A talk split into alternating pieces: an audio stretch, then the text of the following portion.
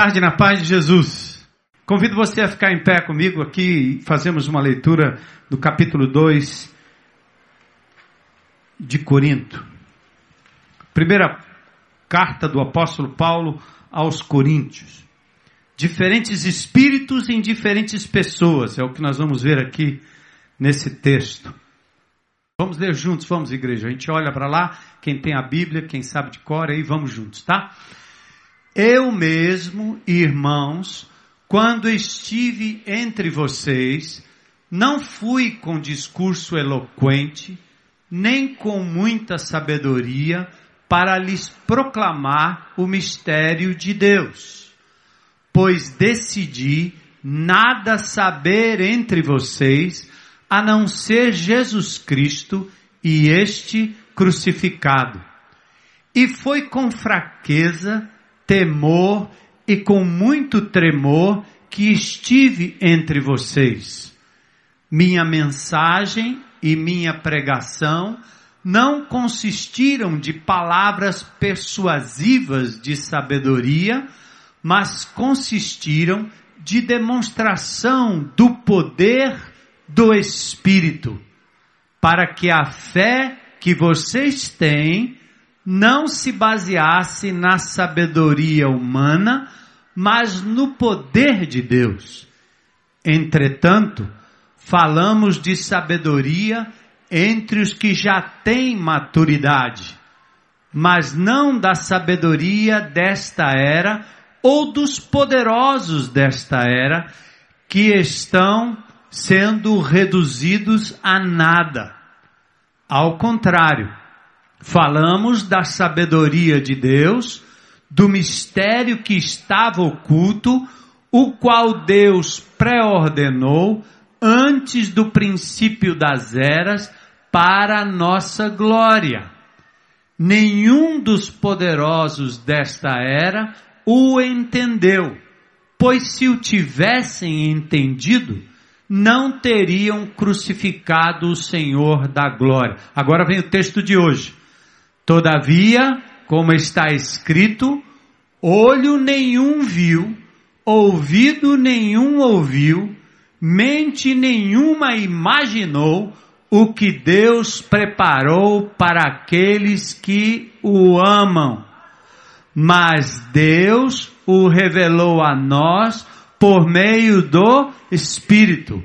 O Espírito sonda todas as coisas, até mesmo as coisas mais profundas de Deus. Pois quem conhece os pensamentos do homem, a não ser o espírito do homem que nele está? Da mesma forma, ninguém conhece os pensamentos de Deus, a não ser o Espírito de Deus. Nós, porém, não recebemos o Espírito do mundo, mas o Espírito procedente de Deus, para que entendamos as coisas que Deus nos tem dado gratuitamente. Delas também falamos, não com palavras ensinadas pela sabedoria humana, mas com palavras ensinadas pelo Espírito, interpretando e aí? As coisas, cadê? Espirituais para os que são espirituais. Quem não tem o Espírito não aceita as coisas que vêm do Espírito de Deus, pois lhe são loucura e não é capaz de entendê-las porque elas são discernidas espiritualmente. Mas quem é espiritual discerne todas as coisas e ele mesmo por ninguém é discernido. Pois quem conheceu a mente do Senhor para que possa instruí-lo? Nós, porém, temos a mente de Cristo. Amém? Glória a Deus, vamos aplaudir, né? Senhor, fala ao nosso coração hoje à noite, em nome de Jesus. Podem sentar.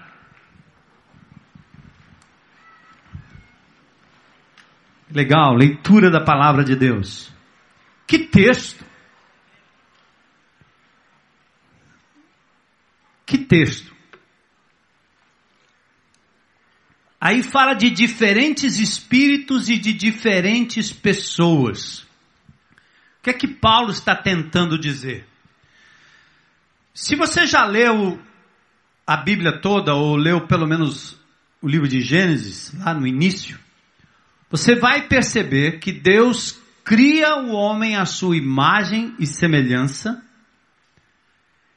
e ele se comunica com o homem no jardim do Éden, dá a este homem, homem que eu digo é seres humanos, Adão, Eva, a capacidade de se comunicarem com Deus, de entenderem o Criador como um pai que consegue se comunicar com seu filho por gestos. Orlando, né, acabou de ser papai essa semana, nasceu Levi, e eu imagino ele como pai, já desde o princípio, tentando uma comunicação com o filho, ou a mãe, que mesmo na barriga, a criança no ventre, a mãe tenta uma forma de comunicação, e eu acho que há um, uma comunicação entre mãe e filho no ventre. Deus a mesma coisa. O infinito falando com o finito o Criador de todas as coisas se comunicando com a criatura. Mas Deus deu ao homem também a capacidade do arbítrio. E o arbítrio era algo tão peculiar do ser humano que o homem tinha tal autonomia lá no Éden que ele seria capaz de negar o próprio Criador virando as costas para ele. E foi o que aconteceu. A opção do homem, do casal, foi a opção pela desobediência. Se desligou do Criador e aí a comunicação foi cortada. A partir dali, o homem se torna alienado das coisas de Deus busca na sua própria natureza e na criação o seu referencial, ele é como um ventilador desligado da tomada, perde a capacidade de compreender Deus, passa a ter uma relação errada com a própria natureza, porque quando ele se desliga do Criador, ele passa a se relacionar com a criatura e a criação de uma forma deturpada. Então o homem perde essa comunicação com Deus, daí vem o que é chamado de morte. O homem vai morrendo pouco a pouco, como um ventilador de novo. Você puxa da tomada, ele gira por um tempo, faz vento, mas não demora muito, ele vai parar, ele vai parar, até que ele se religue novamente à tomada. A raça humana se encontra mais ou menos assim.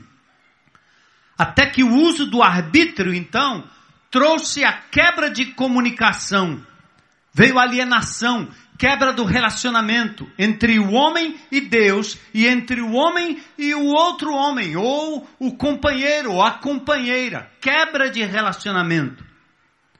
Contudo, Deus não desistiu do seu plano mestre. E ele iniciou um projeto que visava resgatar a comunicação, a comunhão entre ele, Deus Criador, e a sua criatura, e restaurar a comunhão entre as próprias criaturas, principalmente a raça humana. Deus tinha que cumprir o seu propósito, agora os meios eram outros. E ele anuncia que isso seria feito através do filho, através da semente, através daquele que nasceria da mulher. Então Deus começa agora, a partir daquele momento, a revelar o seu plano, passo a passo, pedaço a pedaço, através da história. Quando você lê o Velho Testamento, é isso que você começa a ver. Gênesis 3,15 é uma revelação embrionária, é um embriãozinho do que Deus está dizendo que iria acontecer mais tarde na pessoa do Senhor Jesus Cristo. Então Deus começa a revelar aquilo que é chamado pelo apóstolo Paulo de mistério. Mistério oculto, porque o homem não conseguia entender direito e também porque Deus foi revelando passo a passo. Por isso é importante a leitura da Bíblia de Gênesis a Apocalipse. Porque em Gênesis você vai pegando, pouco a pouco, a revelação divina sendo acrescida de elementos, pouco a pouco. Aí o mistério, outrora oculto, foi sendo revelado pouco a pouco através de palavras, porque Deus falava e havia o que era chamado na época de tradição oral, como muitos de vocês que têm avós ou bisavós do interior, eles têm várias histórias que não estão escritas em canto algum, mas são histórias verídicas, verdadeiras, passadas de pai para filho. Naquela época, era assim também, até que a escrita chegou e o que era dito passou a ser registrado em papel. Mas Abraão recebe uma revelação de Deus, repassa para os patriarcas que vieram depois dele, Abraão, Isaac, Jacó e assim por diante. E Deus foi revelando passo a passo. Outra coisa importante, preste atenção. Deus usou no Velho Testamento figuras, pessoas, instituições, que foram mostrando pouco a pouco, abrindo para o homem o que seria a revelação última e final, Jesus. É muito legal você poder voltar para o Velho Testamento e não apressar a sua interpretação e viver naqueles dias como se naqueles dias você estivesse com Abraão, Isaac e Jacó ouvindo as revelações divinas. E assim, por exemplo, Enoque, tipo de Cristo, Isaac, tipo de Cristo, Moisés, um tipo de Cristo, Davi, um tipo de Cristo, Salomão, um tipo de Cristo, ou seja, aqueles personagens antecipavam, ainda que não completamente, perfeitamente, o que seria Jesus. Isaac, no momento que ele ia ser sacrificado por Abraão, Deus proveu o cordeiro. Então, aquela provisão do cordeiro no lugar de Isaac, o filho, é um tipo que antecipava o que aconteceria na cruz do Calvário, quando Jesus Cristo, o Cordeiro de Deus que tira o pecado do mundo, foi imolado em nosso lugar. O tabernáculo Deus manda construir todo aquele tabernáculo com minúcias. Você lê o, no, o Velho Testamento e vê as minúcias.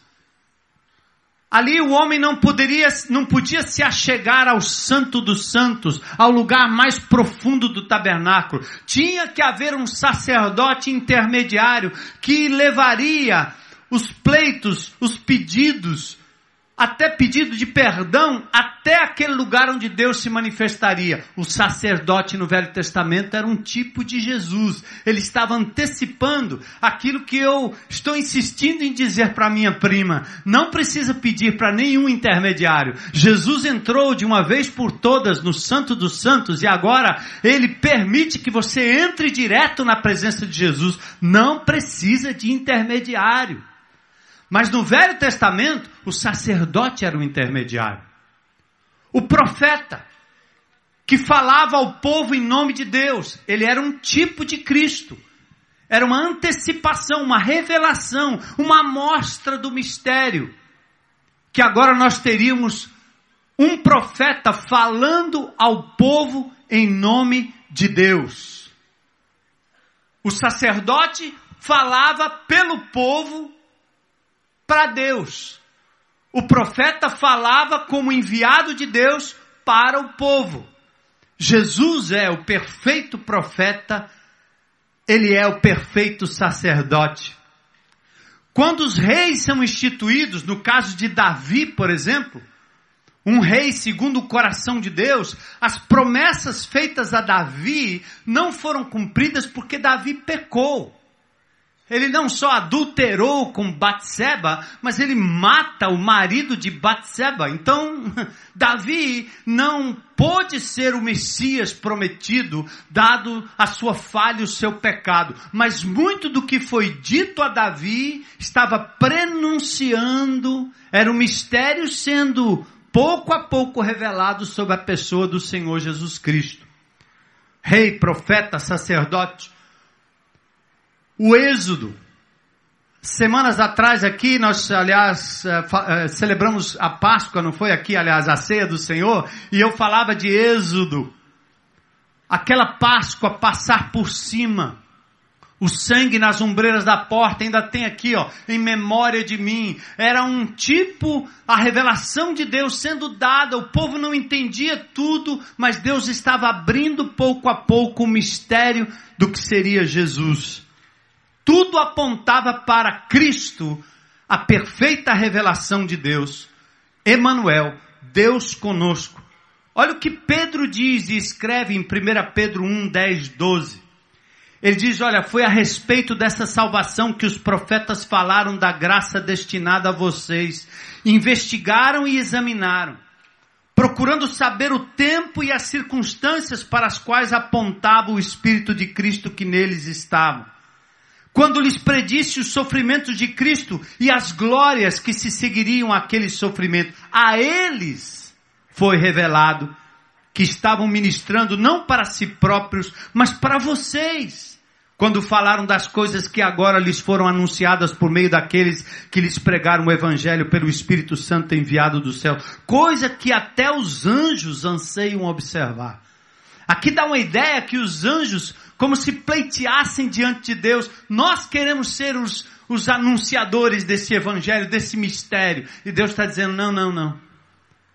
São aqueles homens e mulheres escolhidos por mim que vão revelar o meu mistério ao longo da história.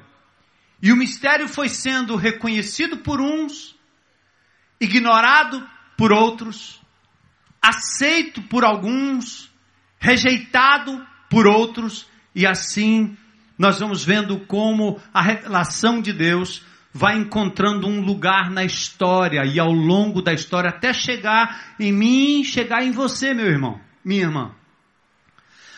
E o que o apóstolo Paulo está mostrando aqui é que entender o, o mistério de Deus requer uma ação divina, um espírito divino.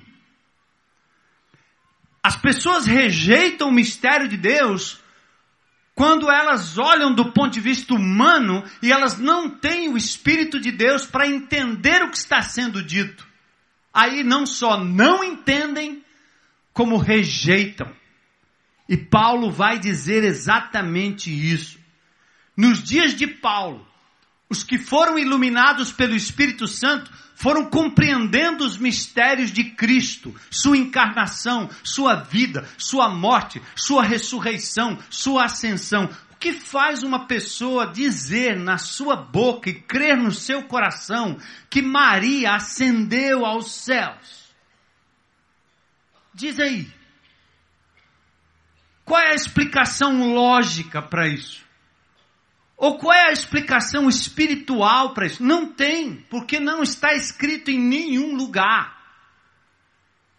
Porque as pessoas não entendem que foi Jesus que morreu na cruz, que foi seu sangue que foi vertido, que foi a sua vitória sobre a morte que garante a nós a vitória sobre a morte, que foi a sua ascensão aos céus. Ele sim foi assunto aos céus. Está escrito na minha Bíblia, na Bíblia católica, na Bíblia eh, evangélica, em todas as Bíblias. Mas o que faz a pessoa rejeitar essa verdade e crer numa coisa que não está revelada na palavra de Deus? Tem um espírito funcionando aí. O que crê, entende, aceita, coloca Maria, os santos, no lugar de destaque que Deus dá na palavra, mas coloca Jesus Cristo acima de todo o nome e dá a ele o lugar devido. Isso é importante. Então o apóstolo Paulo começa aqui falando sobre os espíritos em conflito Sigam comigo, a partir do verso 9. Paulo diz assim: Todavia, como está escrito, olho nenhum viu, ouvido nenhum ouviu, mente nenhuma imaginou. O que? O que Deus preparou para aqueles que o amam. O que, que ele está dizendo aqui? Sentidos externos. Olho não viu, ouvido não ouviu. Ele está dizendo que o homem, na sua capacidade, dos seus sentidos normais, ele não consegue entender o mistério de Deus, a revelação de Deus. Não há no ser humano a capacidade de compreender. Paulo fundamenta a revelação não nos sentidos externos, porque o homem não tem capacidade de compreender. A visão, a audição dos seres humanos não são capazes de compreender os mistérios de Deus. Pois a Bíblia diz no Salmo 19:1 que os céus manifestam a glória de Deus. O firmamento anuncia as obras das suas mãos. Mas o homem não consegue enxergar o Criador por trás da criação. Só que Paulo diz uma coisa importante nesse verso 9 que vocês já cantaram aqui comigo. Como está escrito. Paulo fundamenta o que ele vai dizer na palavra. Ele vai citar aqui Isaías 64. E agora vamos voltar aqui a essa ideia para você entender. Olho não viu, nem ouvido ouviu. Paulo está dizendo que pelo pelos sentidos externos, o homem não consegue enxergar. Ele olha para a lua e diz que a lua é Deus. Ele olha para o sol e diz: o sol é Deus. Aquela civilização inca, peruana, daquela região, acreditava no Deus Sol. Por quê? Porque sem a compreensão de um Criador por trás do sol, o que brilhava, o que trazia luz, era transformado num Deus para eles. É como olhar para essa caixa e não perceber que por trás dessa caixa há um engenheiro, há um arquiteto, alguém fez. E aí o homem o que, que ele faz? Ele transforma a coisa criada no Criador. E ao invés de adorar aquele que está por trás da criação, ele adora a criação.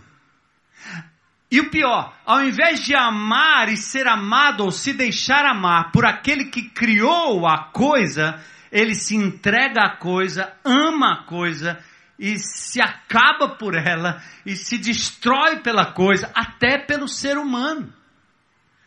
Por que, que o homem, o ser humano, a mulher, o homem sofrem tanto no amor?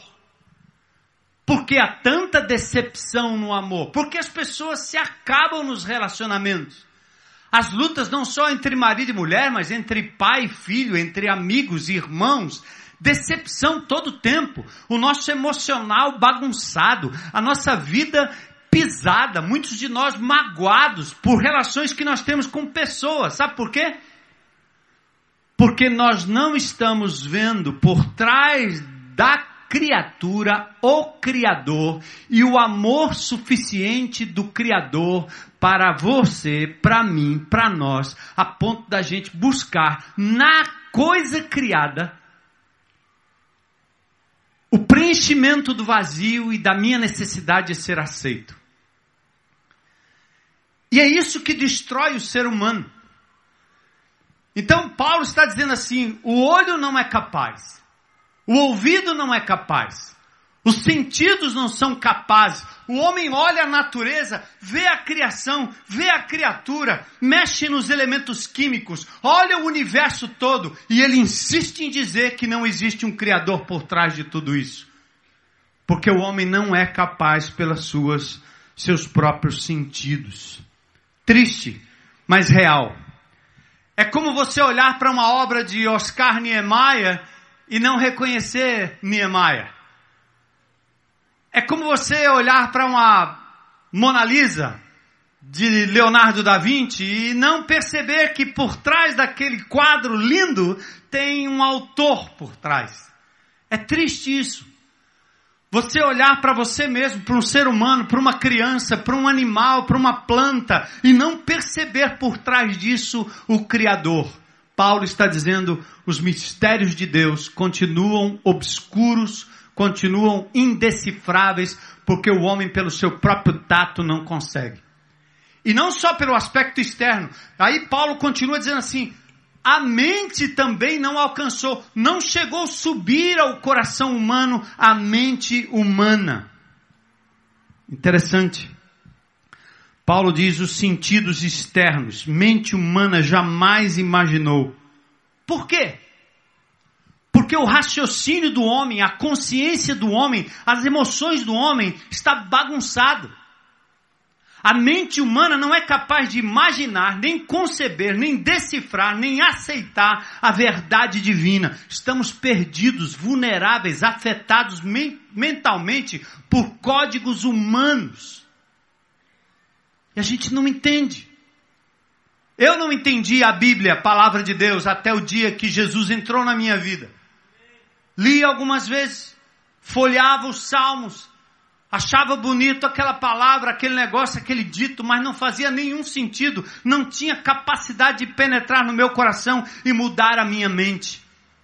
Ao longo da história temos sido conduzidos emocionalmente por impressões. Eu acho, eu sinto, mas nossos sentimentos são deturpados. É tanto que cada um de nós constrói um Deus de acordo com a sua conveniência. Todos nós queremos construir um Deusinho que satisfaz o que eu quero. Deus tem que ser alguém que faça tudo o que eu quero.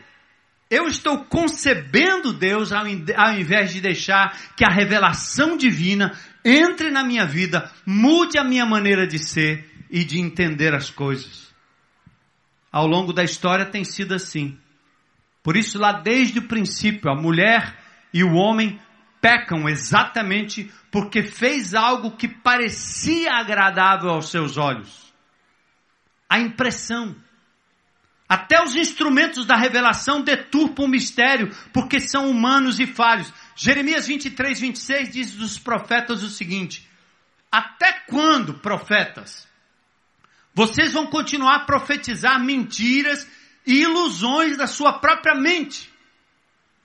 O povo é capaz de ir à igreja, ouvir um profeta profetizando coisas, positivismos, dizendo coisas que Deus jamais disse, que Deus jamais afirmou na sua palavra. Eu já vi pessoas se decepcionando com profetas que disseram que haveria cura quando não houve cura, houve morte.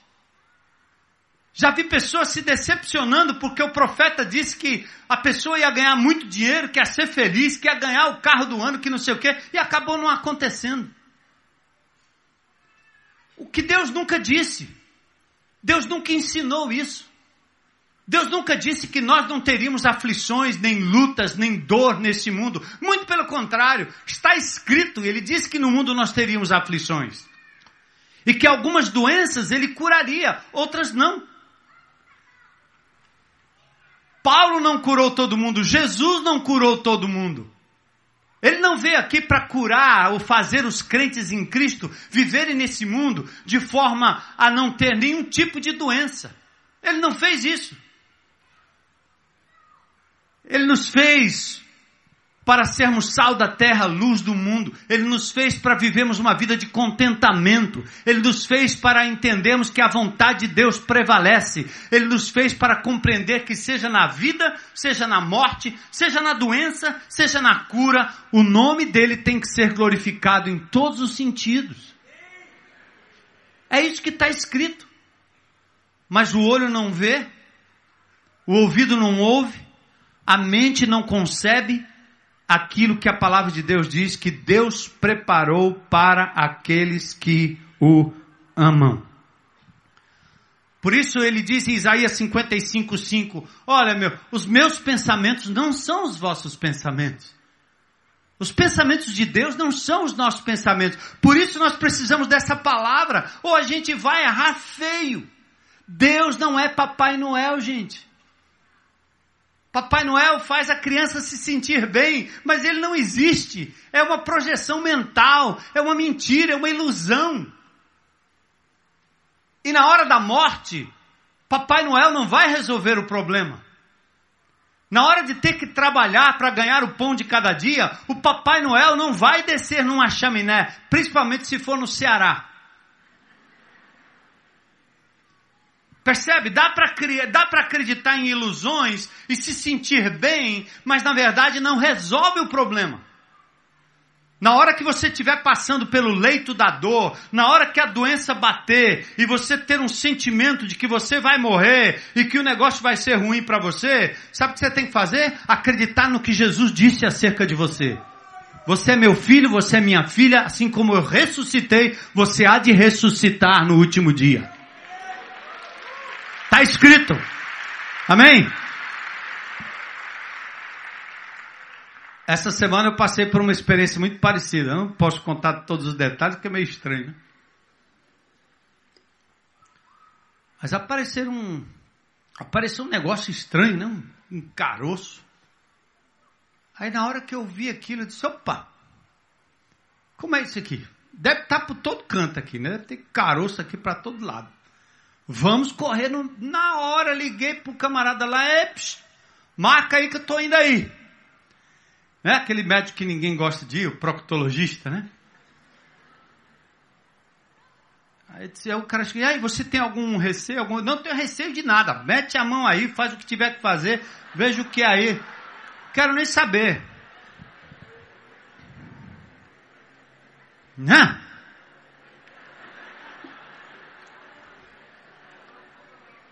Aí diga logo aí o que é. Tem que tirar quantos são, onde é, cadê, cadê, onde é que está. Mas não demorou nem um segundo. Porque eu não vou deixar meu corpo, minha mente, minhas impressões, porque a primeira coisa quando você descobre um nódulo, um negócio qualquer, qual é? Vem aquele gelado, não é não? Aquele frio que você vou morrer, é câncer, vou morrer, ai, agora vou partir, minha mulher, minhas filhas, minha igreja, ai, nunca mais, e agora, ai, ai. A mente prega peça em você. Então, peraí, não é, você não vai me dominar. O que vai me dominar agora é o que está escrito. Senhor, vai ser para a glória do teu nome. Eu vou lá. O cara olha para você, você não está com tem, receio de nada. Abre aí. Eu tenho receio com qualquer ser humano, mas eu já disse para esse bendito medroso Armando, confia no que está escrito. Jesus é Deus que se fez gente. No espírito que ele colocou aqui não é de covardia nem de temor. Eu tenho um pai que está acima de todas as coisas e ele tem o controle de todas as coisas. Amém? Assim? Está escrito.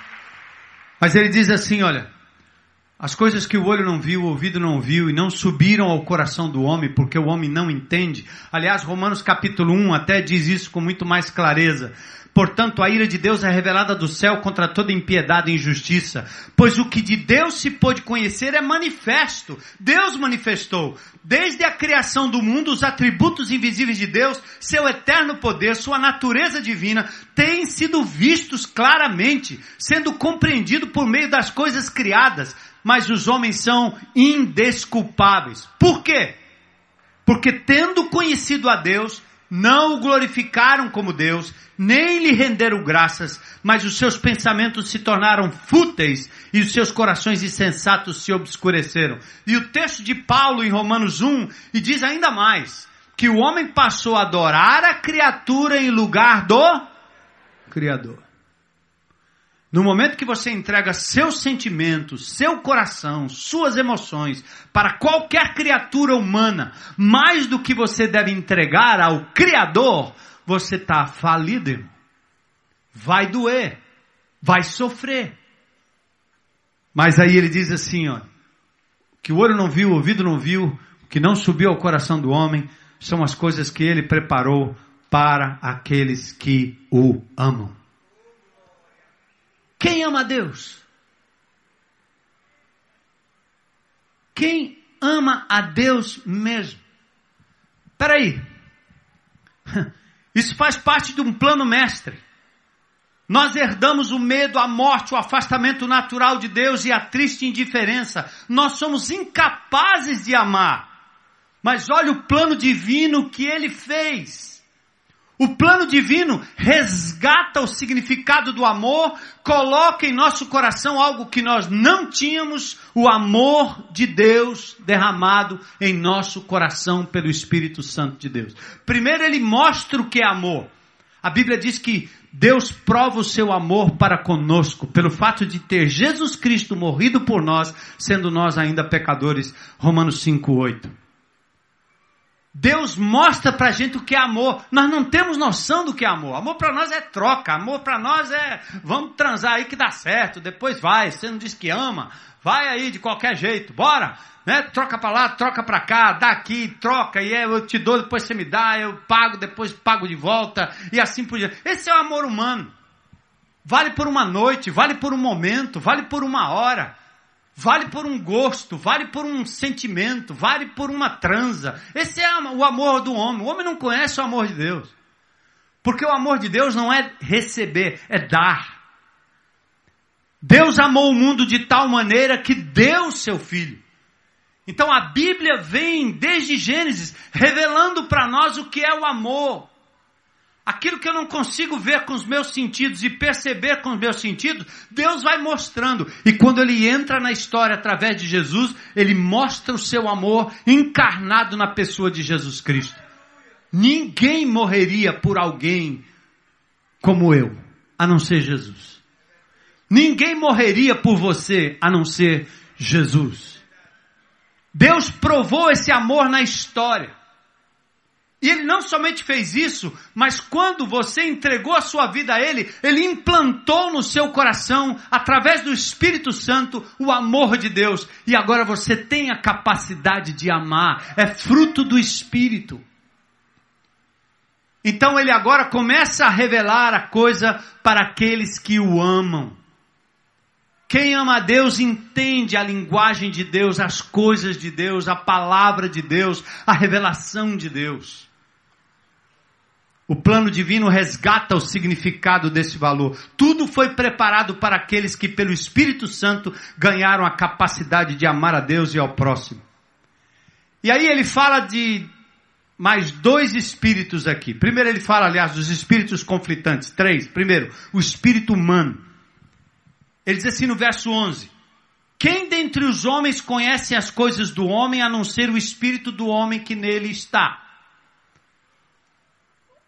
Que, que nós somos? Nós somos um corpo humano, físico. Você quer ver a diferença? Ora no caixão. Vai no cemitério. Vai num funeral. Tá lá o corpo inerte. Cadê o princípio de vida? Não está mais lá. Mas esteve. É aquela história do Éden.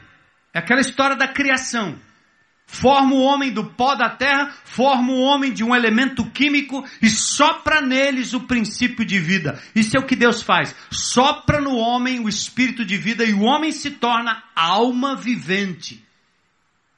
Um termo hebraico lindo. Deus sopra no ser humano a vida. É como se você visse um ente querido ali deitado, como Lázaro, morto, e de repente Deus novamente sopra sobre aquele corpo um princípio ativo de vida e aquele indivíduo passa a andar como Lázaro andou no meio das pessoas. Esse é o espírito do homem. Esse é o espírito que está em você, que no dia que o Senhor o tomar de volta, seu corpo fica inerte numa lápide ou num local qualquer aí e ninguém mexe mais. Você não se mexe mais, não responde mais. Já era, já foi. Porque o Senhor tomou o espírito que ele um dia colocou lá no embrião, lá no feto, lá no ventre da mãe. Princípio de vida.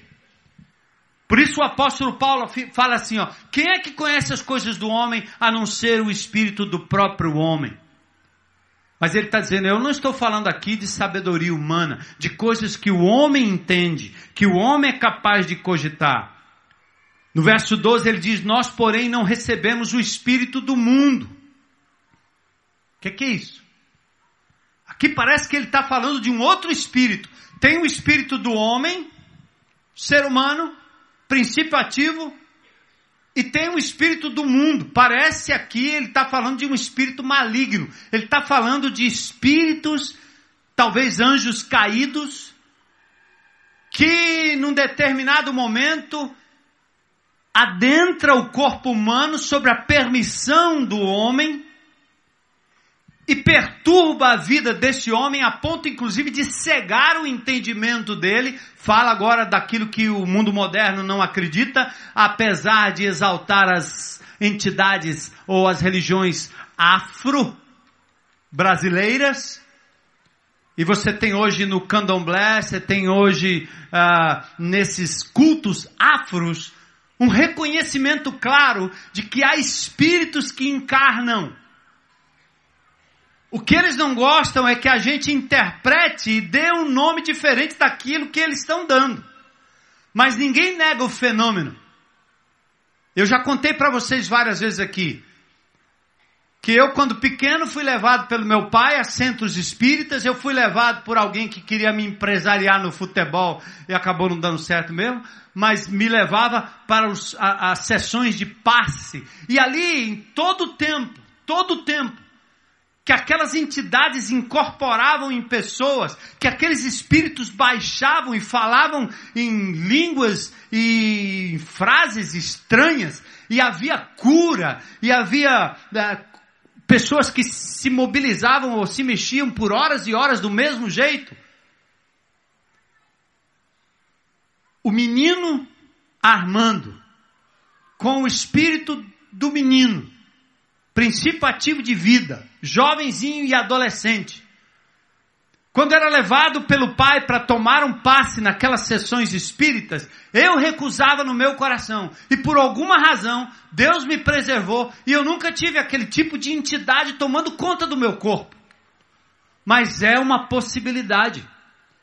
2 Coríntios 4,4, o apóstolo Paulo fala que o Deus desse século cega o entendimento das pessoas para que elas não enxerguem a verdade do Evangelho. Essas entidades que são chamadas de espíritos familiares é o que, chamado, o que é chamado espírito do mundo na Bíblia. Espírito maligno. E alguns vão dizer, não, mas pastor não pode, na banda o negócio é só para o bem. Mentira, é para o mal também. E os espíritos do bem são os espíritos que se transformam em espírito de luz para no fim escravizar o ser humano. Ah, mas é folclore, ninguém pode negar isso aos, aos africanos, aos descendentes afros ou coisa parecida. Eu acho tão engraçado que nos Estados Unidos tem a mesma raça africana, os mesmos descendentes da África e a Umbanda não, não pega lá. Por que será? Um fenômeno interessante. Mas o texto aqui está me dizendo isso. O homem, no seu espírito natural, não entende as coisas de Deus. Paulo diz que existe um outro espírito que atua, Efésios 2, 1 e 2, vocês estavam mortos em suas transgressões e pecados, vocês costumavam viver quando seguiam a presente ordem desse mundo, o príncipe da potestade do ar, o espírito que agora está atuando nos que vivem na desobediência. Está escrito, gente. Ah, se a gente pudesse cantar de novo. Está escrito. Deixa o texto aí, por favor, Efésios capítulo 2. Estão lendo comigo aí? Vamos ler junto? Quando seguiam a presente ordem deste mundo e o príncipe do poder do ar, o espírito que agora está o quê? Atuando nos que vivem na desobediência. Meu amigo, tem coisa ruim. Eu não sei se você já andou em Brasília, mas basta descer no aeroporto e você sente o clima, você sente a coisa pesada. A corrupção não é necessariamente um, um, uma invenção do ser humano. Mas é algo que também tem uma forte influência espiritual sobre as pessoas. Os ambientes têm influência espiritual. E Paulo está dizendo aqui: nós não pregamos o evangelho segundo esse tipo de espírito. Mas aí no verso 10 ele diz: Deus nolas revelou, Deus mostrou o mistério por meio do Espírito. O Espírito que sonda todas as coisas, até mesmo as mais profundas de Deus. Olha o verso 12. Nós, porém, não temos o Espírito do mundo, mas o Espírito que procede de Deus, para que entendamos as coisas que Deus nos tem dado gratuitamente. O Espírito Santo entra em cena. Ele é criador, Deus, pessoal, revelador dos mistérios de Deus. Este é o Espírito Santo de Deus. Pausa aí agora, para você entender.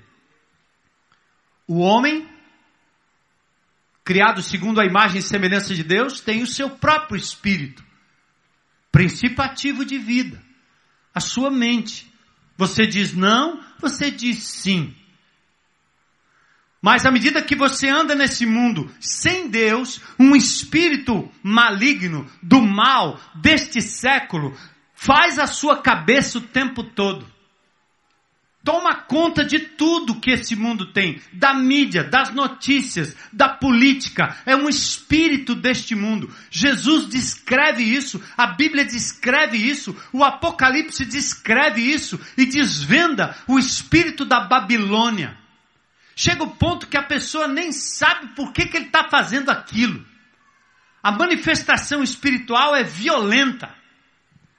Foi assim na minha vida, até os meus 17 anos de idade, quando, no vício, na droga, na loucura, na doideira, influenciado por um espírito mundano que cegava o meu entendimento para o evangelho, até o dia que pela misericórdia de Deus eu fui tocado pela graça. Nesse dia, o espírito mal sai, entra o espírito santo de Deus e agora tudo muda. O corpo não mais pertence àquele espírito.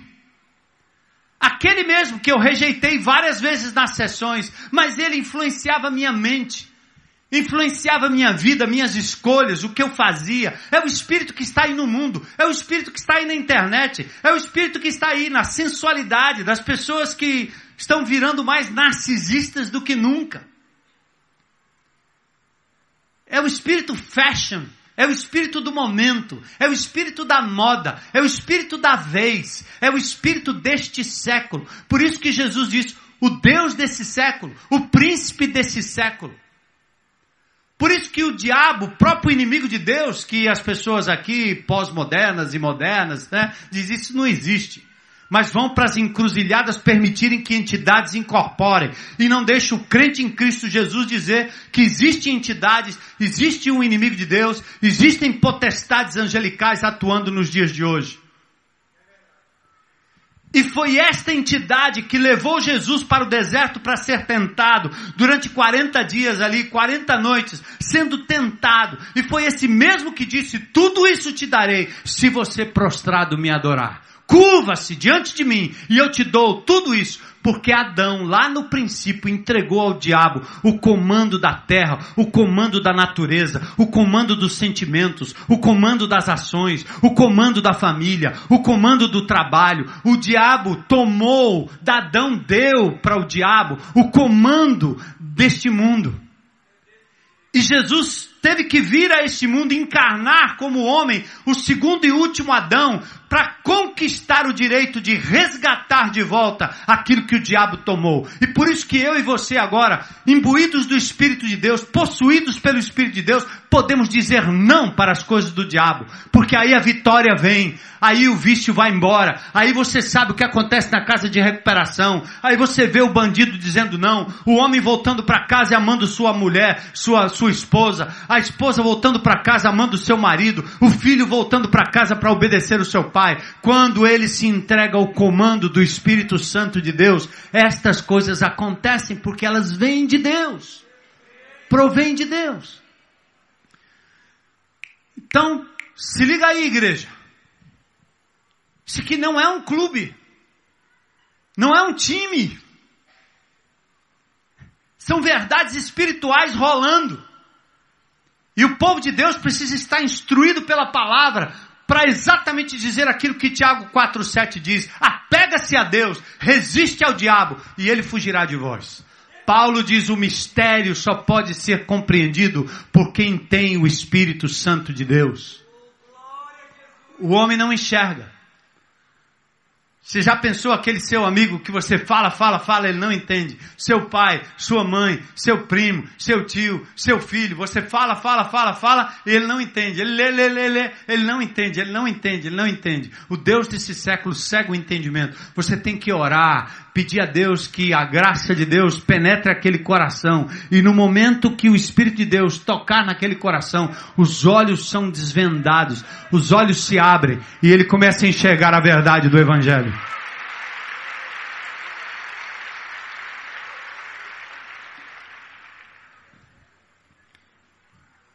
E nós vamos estacionar aqui mesmo. Recapitula.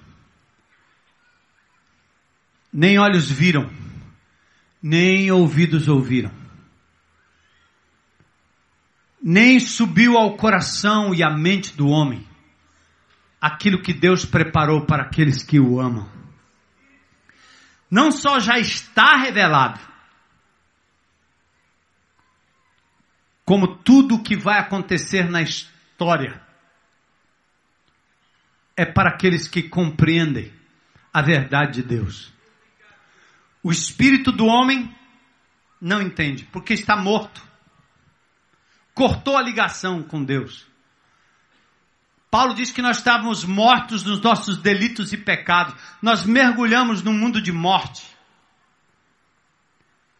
Mas a partir do momento que nós entregamos a vida a Jesus, o Espírito Santo de Deus passa a tomar posse, conta da mente, do corpo.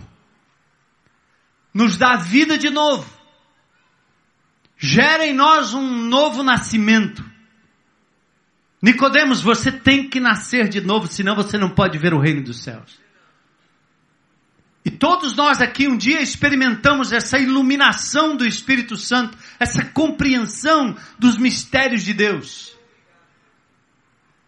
E o espírito do mundo que ainda atua, que ainda continua perturbando, ainda continua querendo levar a sua mente, a sua agenda, continua querendo atrapalhar a sua vida, como atrapalhou a vida de Pedro, como atrapalhou a vida de Ananias e Safira, que ao levarem a oferta diante de Deus, tinham se comprometido com algo em espírito e negaram na hora da oferta. E Pedro diz: vocês não mentiram a homens, vocês mentiram a Deus. Não se mente contra uma força. E só uma coisinha para você, meu irmão.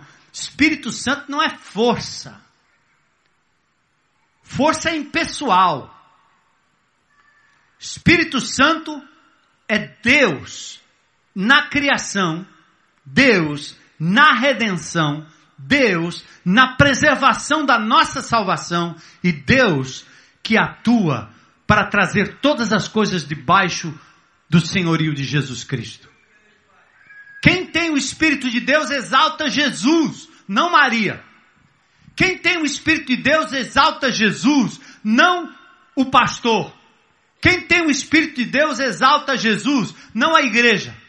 Quem tem o Espírito de Deus exalta, entrega a vida, o coração a Jesus e não ao amante, nem ao amigo, nem ao trabalho, nem ao dinheiro, porque ao invés de adorar a criatura, adora o Criador de todas as coisas, o Verbo que se fez gente como a gente.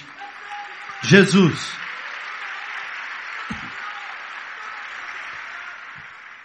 E sabe por que eu acho importante nós falarmos sobre isso? Que você pode sair daqui dizendo, meu, o que, que é isso aí? Que negócio é esse? Que palavra é essa? Porque eu acho que nós estamos chegando num momento em que nós vamos ter que começar a enfrentar os profetas de Baal. Vai começar a chegar um momento em que o crente em Cristo Jesus tem que ter tanta consciência do Espírito Santo nele e do poder que há no nome de Jesus, que nós vamos ter que enfrentar as hostes que destroem o nosso país, não com bandeirinha de partido, e nem com nomezinho de candidato, e nem com passeatazinha no meio da rua. Nós vamos ter que enfrentar isso no poder do Espírito Santo, na oração, na palavra, no nome de Jesus, no impor as mãos, no orar, não só em cima do monte. Hoje eu estava vindo ali com uma funcionária conversando comigo, ela disse, pastor, por que é que o povo vai orar em cima do monte? Pode orar em qualquer canto, negócio de monte não. Nosso Deus, no passado, o povo achava que Deus era Deus dos altos e não Deus dos vales. No vale da sombra da morte, ele vai estar lá. Ore em qualquer canto, em qualquer lugar. Mas você não pode perder a noção do poder que há no nome de Jesus e da ação do Espírito Santo em você. Do fato de que você é templo. Por isso Paulo diz: Deus revelou estas coisas para aqueles que o amam, ou aqueles que o amam. Eu queria encerrar lendo Romanos capítulo 8. Não sei se é possível colocar aí. Eu vou encerrar lendo Romanos 8. Espírito do homem, espírito maligno, espírito de Cristo, Espírito Santo de Deus. Romanos 8 é o capítulo do Espírito, versos 5 a 16. Quem vive segundo a carne tem a mente voltada para o que a carne deseja. Mas quem vive de acordo com o Espírito tem a mente voltada para o Espírito. A mentalidade da carne é morte, mas a mentalidade do Espírito é vida e paz. A mentalidade da carne é inimiga de Deus, porque não se submete à lei de Deus, nem pode fazê-lo. Quem é dominado pelo desejo da carne não pode agradar a Deus. Se tudo que você quer é satisfazer os seus desejos humanos, seus sentimentos apenas, não tem como agradar a Deus, é incompatível. Entretanto, vocês não estão sob o domínio da carne, mas do Espírito. Se de fato o Espírito de Deus habita em vocês. E se alguém não tem o Espírito de Cristo, não pertence a Cristo. Mas se Cristo está em vocês, o corpo está morto por causa do pecado, mas o Espírito está vivo por causa da justiça. E se o Espírito daquele que ressuscitou Jesus dentre os mortos habita em vocês, aquele que ressuscitou a Cristo dentre os mortos também dará vida aos seus corpos mortais, por meio do seu Espírito que habita em vocês. Por isso nós não precisamos temer a morte, né, irmãos? Portanto, irmãos, estamos em dívida, não para com a carne, para vivermos sujeitos a ela. Pois se vocês viverem de acordo com a carne, morrerão. Mas se pelo Espírito fizerem morrer os atos do corpo, viverão. Porque todos os que são guiados pelo Espírito de Deus são filhos de Deus. Pois vocês não receberam o Espírito que os escravize para novamente temer, mas receberam o Espírito que os adota como filhos, por meio do qual clamamos Abba Pai. E olha gente, que coisa linda esse, esse texto e esse testemunho o próprio Espírito, o próprio Espírito de Deus, testemunha a quem? Ao nosso Espírito. Testemunha o quê? Que somos filhos de Deus. Que coisa tremenda.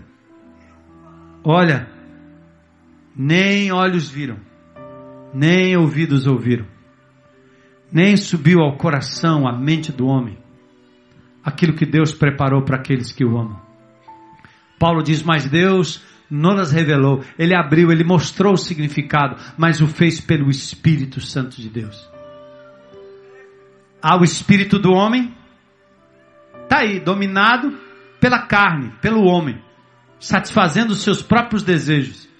Amando mais a criatura do que o Criador todo o tempo, se colocando como centro das coisas, centro dos desejos, centro do saber, centro do possuir, centro do ter, buscando no outro a referência de amor, de aceitação, porque ignora o Criador. Esse é o espírito do homem, falido. Assim estávamos nós, irmãos. Mas fomos vivificados, restaurados, regenerados. E Deus colocou em mim, em você e em nós o Espírito Santo de Deus, Espírito de vida, que nos conduz em toda a verdade. Pode aplaudir o Senhor.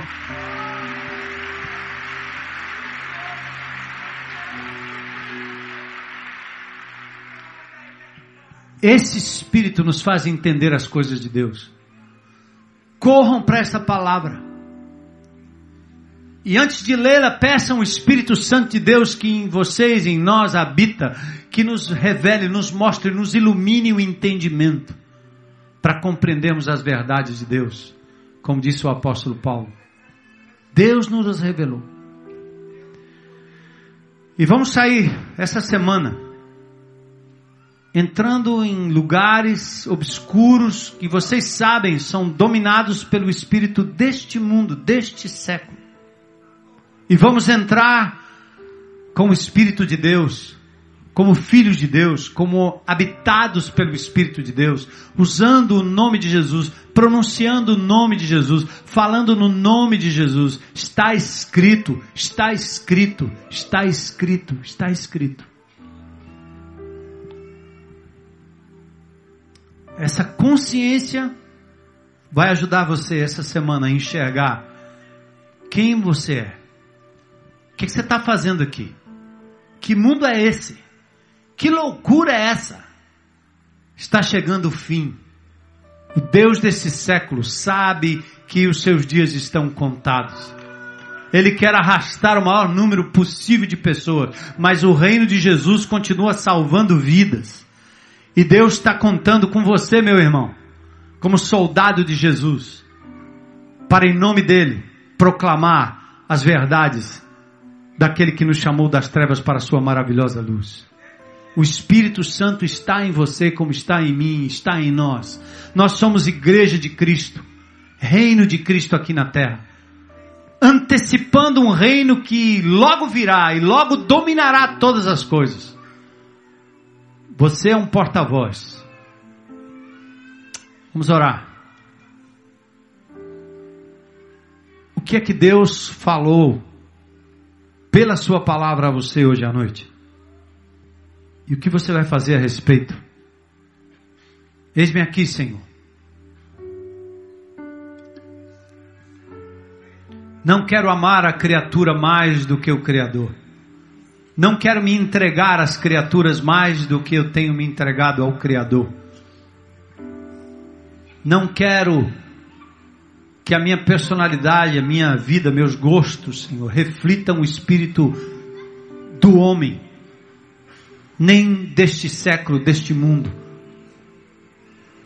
Mas eu quero refletir o espírito de Cristo que está em mim, em nós. Glórias ao teu nome, Senhor.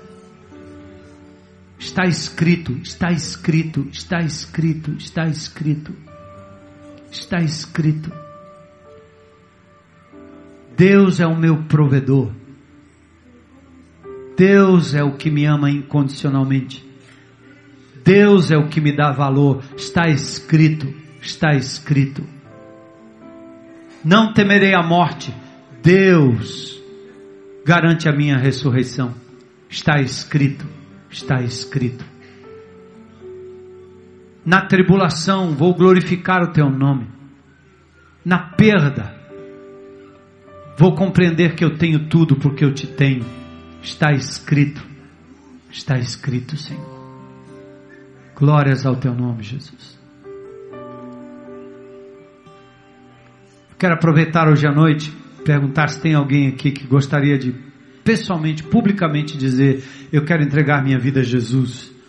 Quero receber o Espírito de Deus na minha vida. Tem alguém? Levanta sua mão aí onde você está. Tem alguém nesse auditório? Glória a Deus. Glória a Deus. Glória a Deus. Amém, amém, amém, amém. Tem mais alguém? Coragem para dizer hoje eu quero entregar minha vida a Jesus. Eu quero Cristo como meu Senhor, meu Salvador, meu dono, meu mestre. Quero ter o Espírito de Cristo em mim, transformando a minha vida, dando-me vitória. Tem mais alguém? Hoje à noite? Sua vez, levanta sua mão aí onde você está. Pode ser na tendinha, pode ser lá na internet também. Glória a Deus, glória a Deus.